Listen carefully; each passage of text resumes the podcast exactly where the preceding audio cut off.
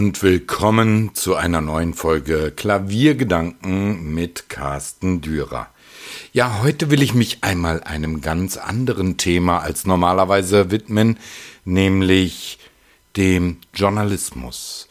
Und zwar dort ganz klar den journalistischen Selbstzweifel.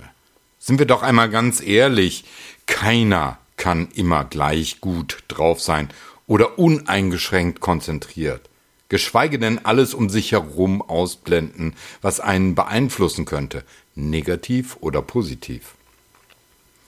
Und auch wenn sich gewissenhafte wie auch arrogante oder egozentrische Musikjournalisten davon gerne befreien möchten, beziehungsweise sich es nicht anmerken lassen wollen, sind es ja auch nur Menschen mit einer bestimmten Beeinflussung ihrer Umgebung. Nehmen wir doch die normale Situation eines Konzertabends.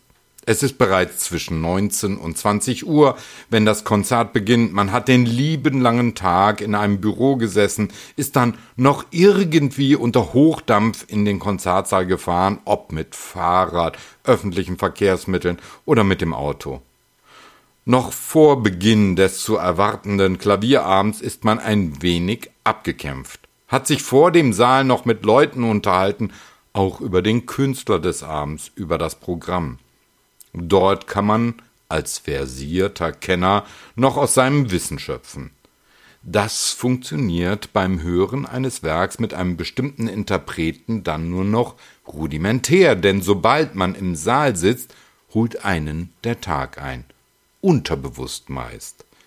Man durchstöbert sein Gehirn, lässt Ideen fließen. Und das alles, während man der Musik vermeintlich konzentriert lauscht.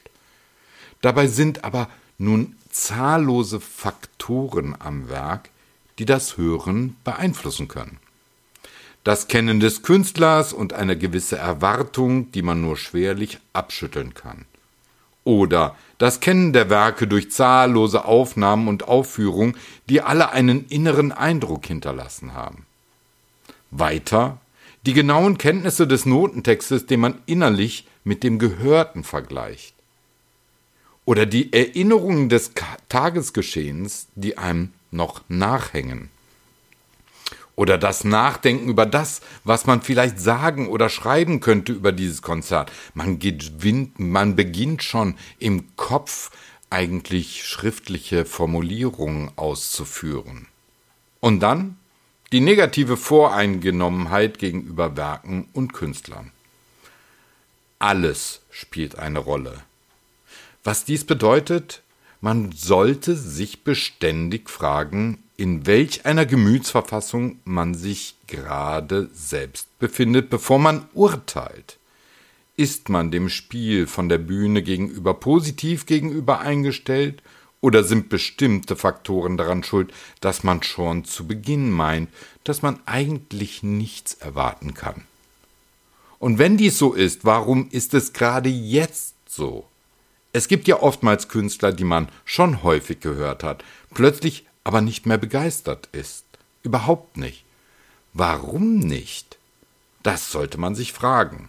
Und wenn man keine analytisch gut begründbare Tatsache erkennt, sollte man die Selbstkontrolle einsetzen. Also, was war heute los, dass ich so empfinde? Was ist momentan in mir los? Oder bin ich einfach zu müde? Bin ich wirklich in diesem Moment in der Lage, dem Spiel kritisch und unvoreingenommen zu folgen? Wie stark stört mich Gestik und Mimik des Künstlers? Auch hier und in diesem Moment gibt es viele Faktoren, die es zu analysieren gilt.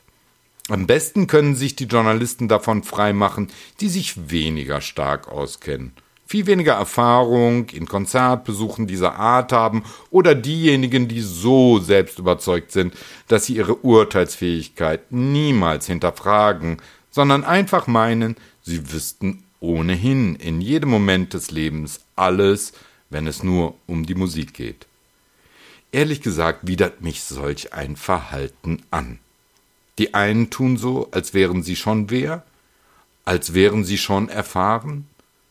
Nur nach und nach bemerkt dann jeder, dass viel warme Luft hinter den Aussagen und Urteilen steckt. Die anderen, die oftmals älteren, die schon durch genau diese Art eine scheinbare Schule gegangen sind, tragen eine Arroganz des Wissens vor sich her, die unerträglich ist. Kaum ein Moment, in dem sie einmal zugeben würden, dass sie unsicher sind, dass sie bestimmte Dinge einfach nicht wissen. Ich bin ganz ehrlich, ich bin kein Computer. Ich habe äh, Lücken im Wissen, muss Dinge immer wieder überprüfen, habe zwar starke Meinungen, wenn es, äh, wenn ich etwas höre, gebe aber sofort zu bedenken, dass dies oftmals sehr persönliche Ansichten sind. Letztendlich sollte dies jeder erkennen. Kritik, auch die journalistische Musikkritik, ist immer auch Ausdruck einer persönlichen Meinung. Daher stehen unter schriftlichen Kritiken oder Besprechungen auch immer die Namen der Personen, die dort ihrem persönlichen Denken Ausdruck verleihen. Natürlich verfügen Musikjournalisten in der Regel über Hintergrundwissen, über historische Fakten, über Erfahrungen in Bezug auf Interpretationsgeschichte und Aufnahmen. Ja, selbst über Formen und historische Vernetzung sollten sie Bescheid wissen. Aber was bedeutet dies? Nun, vor allem, dass dieses Hintergrundwissen dazu führen sollte, eine subjektive Objektivierung zu erlangen also all das Wissen in eine Beurteilung einfließen zu lassen, aber dennoch eine persönliche Meinung zu vertreten. Leider ist es in unseren Ländern, also den deutschsprachigen, nicht üblich, aus dem Bauch heraus zu urteilen, sich selbst zu nennen. Das gehört sich anscheinend nicht. In angelsächsischen Ländern beurteilt man blumiger, mehr aus dem Bauch heraus, sagt etwas über sein Gefühl, sagt auch ich finde oder ich meine. Zum einen ist dies Ausdruck von Subjektivität, zum anderen von persönlicher Note. Müssen wir denn immer so tun, als wüssten wir alles? Als wäre ein man hört besser als ein ich habe gehört? Diese Thematik ist aber eigentlich ein Nebenschauplatz. Mir geht es eher darum, dass man als auch erfahrenster und angesehenster Musikjournalist vielleicht einfach einmal sagt, das weiß ich nicht. Es ist ein wenig so wie in jedem Bereich der Kultur. Meist versuchen die Personen, die in der Kultur arbeiten, mehr zu scheinen, als sie tatsächlich sind. Sie versuchen grundsätzlich, sich selbst zu erhöhen, um höher von der Umwelt eingestuft zu werden. Muss denn ein Kritiker ein Musikjournalist im Vordergrund stehen? Natürlich sind diese dann als Wisser hoch eingeschätzt, können solche Menschen, die auch in der Kultur arbeiten und wenig Wissen haben, um den Finger wickeln. Sie wollen eigentlich sich und nicht wirklich Wissen verkaufen. Aber die Welt von heute ist halt ausgerichtet auf das Vorzeigen, mehr jedenfalls auf, als auf die guten alten Werte des wirklichen Wissens. Daran leiden natürlich die Journalisten, die noch nach wahren journalistischen Ethikgrundsätzen handeln und arbeiten. Überhaupt werden Menschen mit starken ethischen Grundsätzen, nach denen sie handeln, mittlerweile wie Dinosaurier aus Zeiten der Urwelt betrachtet. Das ist schade. Journalismus ist in der Kultur keine Selbstdarstellung, sondern auch eine Unterstützung und eine Information. Vielleicht auch ein Teil der Vermittlung für Laien, also zwischen der Musik, den Musikern und den musikalischen Laien, die sich informieren wollen. Diese Ansicht des Musikjournalismus erfordert allerdings eine gewisse Demut, eine Demut vor den Künstlern und vor der Musik selbst. Und dieses Sensorium fehlt etlichen Musikjournalisten. Sie lieben die Musik irgendwie, ja, aber oftmals fehlt ihnen die Demut vor der Leistung anderer, dem Spiel auf der Bühne, dem Schaffen der Komponisten. Ist es vielleicht tatsächlich so, wie man uns schon in der Universität zu erklären versuchte, dass man frustriert als Musikwissenschaftler wäre, da man die Aufnahmeprüfung auf eine Musikhochschule nicht schaffen würde oder aber geschafft hätte? Was ist denn mit den Musikwissenschaftlern, die aus Überzeugung an diesem Studium gelernt haben? Was ist denn mit all den Quereinsteigern, die aus der Germanistik, der Theaterwissenschaft kommen, die eigentlich nur ein gewisses Interesse an Musik haben, darin aber ein leichteres Betätigungsfeld sehen als in ihrem ureigentlichen des Studiums? Kaum einer fragt ja nach der Ausbildung im Musikjournalismus. Sobald einer für ein bestimmtes Medium schreiben oder arbeiten darf, heißt es, dass er etwas weiß. Aber dem ist leider nicht immer so. Und selbst wenn man die Menschen, die sich Musikjournalismus schimpfen, viel Wissen haben, sollten sie dennoch kritisch mit sich selbst bleiben, mit ihrer Urteilsfähigkeit in einem bestimmten Moment in einer bestimmten Stimmung oder Situation. Genau darum geht es mir hier, um die Selbstkritik solcher Kritiker. Natürlich stehen auch die Kritiker in der Kritik. Das ist das Los eines Menschen, der sich irgendwie öffentlich zu etwas äußert und damit, ebenso wie der Musiker, der öffentlichen Meinung preisgibt. Aber wenn ein Kritiker kritisiert wird, werden diese in der Regel eher ungehalten, wiegeln schnell ab, dass der Kritiker an ihm nicht genug Wissen hätte, um ihn, den Wissenden, zu kritisieren. Ein großer Fehler, denn man sollte immer mit dem gleichen Maß messen.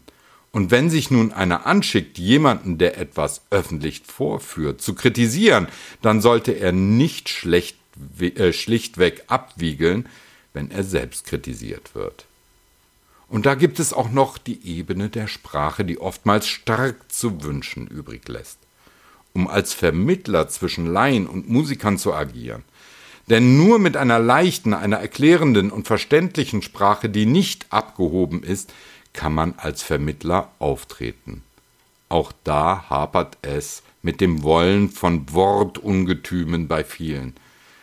Oftmals wollen sich diese Musikjournalisten gerne selbst darstellen mit einer schwierigen, einer oftmals von Fachausdrücken durchwirkten Sprache. Doch das schießt bei nicht wissenschaftlichen Medien weit über das Ziel hinaus. Man kann einfach nicht davon ausgehen, dass Leser wissen, was eine Kadenz ist, was eine Tonika oder Subdominante bedeuten. Das muss anders ausgedrückt werden. Auch die oftmals von Journalisten geschriebenen Programmhefttexte sind voll von solchen die Form erklärenden Begriffe, äh, Begriffen, wobei der Leser dann oftmals den Text nur überfliegt, überfliegt und schnellstens abschaltet. Denn er will ja eigentlich nur genießen und vielleicht etwas Geschichtliches erfahren. Es ist eine Kunst, Musikjournalismus zu schreiben. Eine Kunst, die etwas auf den Hund gekommen ist. Dies liegt natürlich auch an einem anderen Thema. Das ist die finanzielle Situation von gerade freien Autoren. Die ist so desaströs, dass sie kaum mehr viel Zeit verbringen können, um Artikel zu schreiben. Wir sollten mit Musikjournalismus jedenfalls von allen Seiten, von denen der Journalisten selbst und von denen der Rezipienten, sorgsamer, bedachter vorgehen, Ansonsten schafft sich diese Sparte des Journalismus irgendwann selbst ab. Oder verkommt total zu einer PR-Masche.